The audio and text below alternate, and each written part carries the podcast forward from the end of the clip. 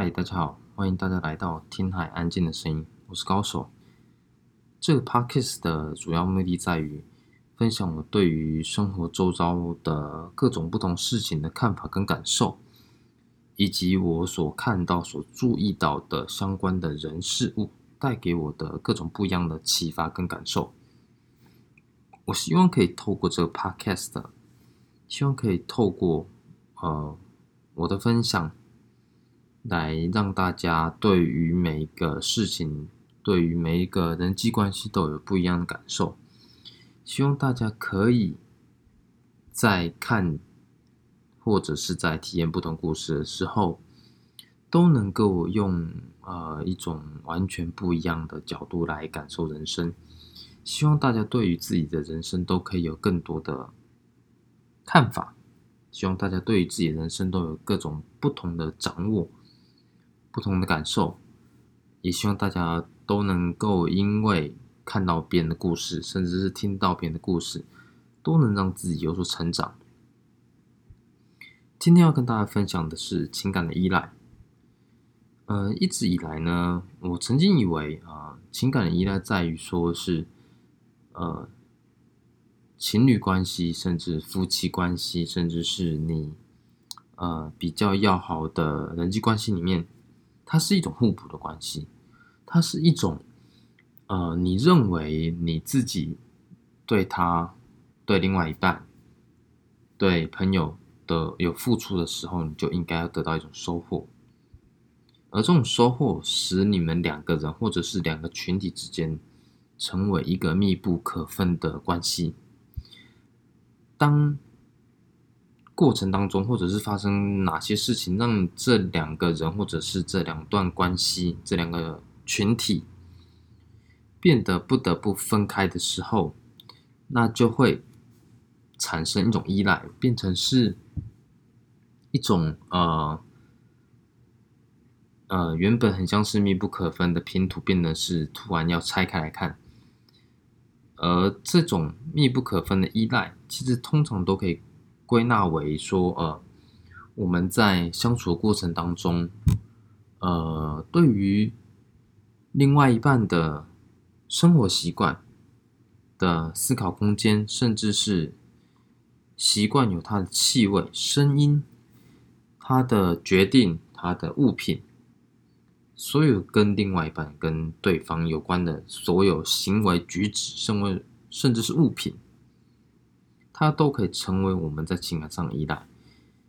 它都可以让我们在做某件事情的时候都习惯对方的存在。呃，不论在呃，不论对方是不是有在我们的身边，我们都可以知道，这个人其实他是存在在我们心里里面的。而这也形成我们在呃做很多决定，或者是。面临各种不同挑战的时候，呃，内心割舍不下的那一块，大家不妨仔细的去想一下。呃，在我们并没有呃一个比较紧密的关系的时候，我们做任何决定，其实都可以非常洒脱的。就如同说，我们在没有另外一半的时候，我们出去逛街、出去看电影、出去唱歌，甚至是买衣服。看电影、看书、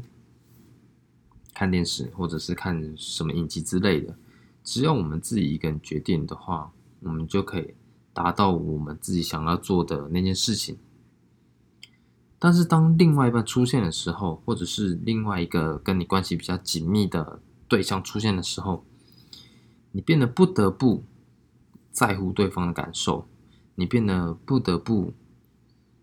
呃。考虑，呃，不得不考虑，呃，在他的立场，呃，不得不考虑，呃，不得不站在他的立场之下考虑所有的事情。也就是说，甚至是你会发现，啊，即便是你们两个约好要出去玩，你会发现，啊，可能对方不喜欢晒太阳，呃，不喜欢坐公车，呃，不喜欢，不喜欢。呃，无谓的走路，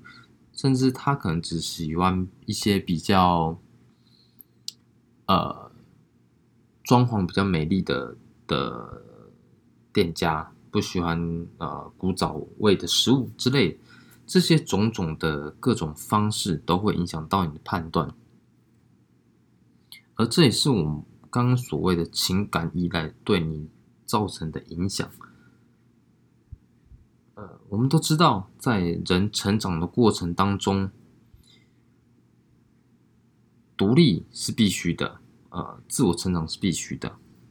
当然跟呃别人培养一个良好的人际关系也是非常重要的。那我们在我们如何在呃维持良好的人际关系，或者是跟另外一半维持良好的两性关系的同时，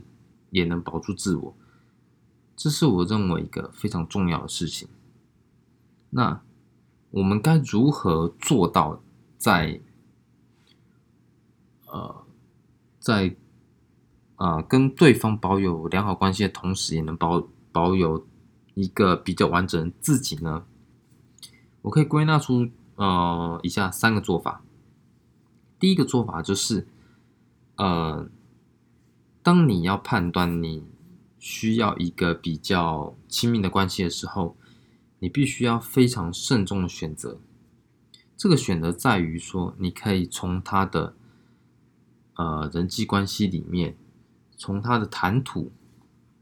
呃，从他对于未来的一些看法来判断这个这些人。你可以判断的是，呃，他对于哪些事情，呃，哪些事情是他地雷，甚至是当地雷爆炸的时候。他究竟会发多大的脾气？甚至是他在啊一个极端高压的状况下，他所呈现的状态到底是什么？我想，也只有你在理解到他呃最最难以容忍的情况下，最难以容忍的情绪下。的时候，如果你都可以了解到他的这一块，或者是你可以推敲出他大概是在类似的情况下，他到底会做出什么样的反应，也只有在你看到最早的情况下，你才可以知道这个人在你之后长久相处的未来，对你来说到底会造成什么样子的影响。这也就是第一点，呃，你必须要知道。最坏的他到底是个什么样子？你必须要观察他，你必须要把这些事情都记在心里。我想好，呃，喜欢一个人会有很多理由，而我在这边也不再赘述喜欢一个人应该是什么样子。而你必须要知道，当最坏情况出现的时候，你应该要做什么打算。那第二个。培养共同的兴趣。如果你都已经知道他最早的情况到底是什么，那没关系，你内心已经有一个最坏的打算。那接下来你应该要做的事情是什么？跟他就是就是跟他好好的相处，跟他度过每一个重要的一天。而这应该怎么做呢？就是你可以跟他培养共同的兴趣，你可以。呃，知道你，你可以知道他喜欢什么东西，喜欢做什么事情，喜欢去哪，喜欢看什么样的书，喜欢看什么样的电影，甚至是你可以透露出自己的喜好，让他知道。呃，丢一球，呃，丢一些球给他，让他准准备好回球给你，而你可以知道，在你们两个。相互丢球跟接球的过程当中，创造出啊一种或者是很多种只属于你们自己的生活方式，只属于你们的共同喜好，只属于你们的完美状态。这是我所说的第二个，创造共同兴趣。第三个，你该怎么做呢？你该怎么做，在同时保有良好的关系，也同时保有自己呢？第三个，别忘记让自己独处的时间。呃，在紧密的、在亲密的关系里面，我们常常都会希望对方无时无刻都会陪在自己的身边。但是久而久之，你会发现，所有的生活、一切、所有的空间都被对方给占满了，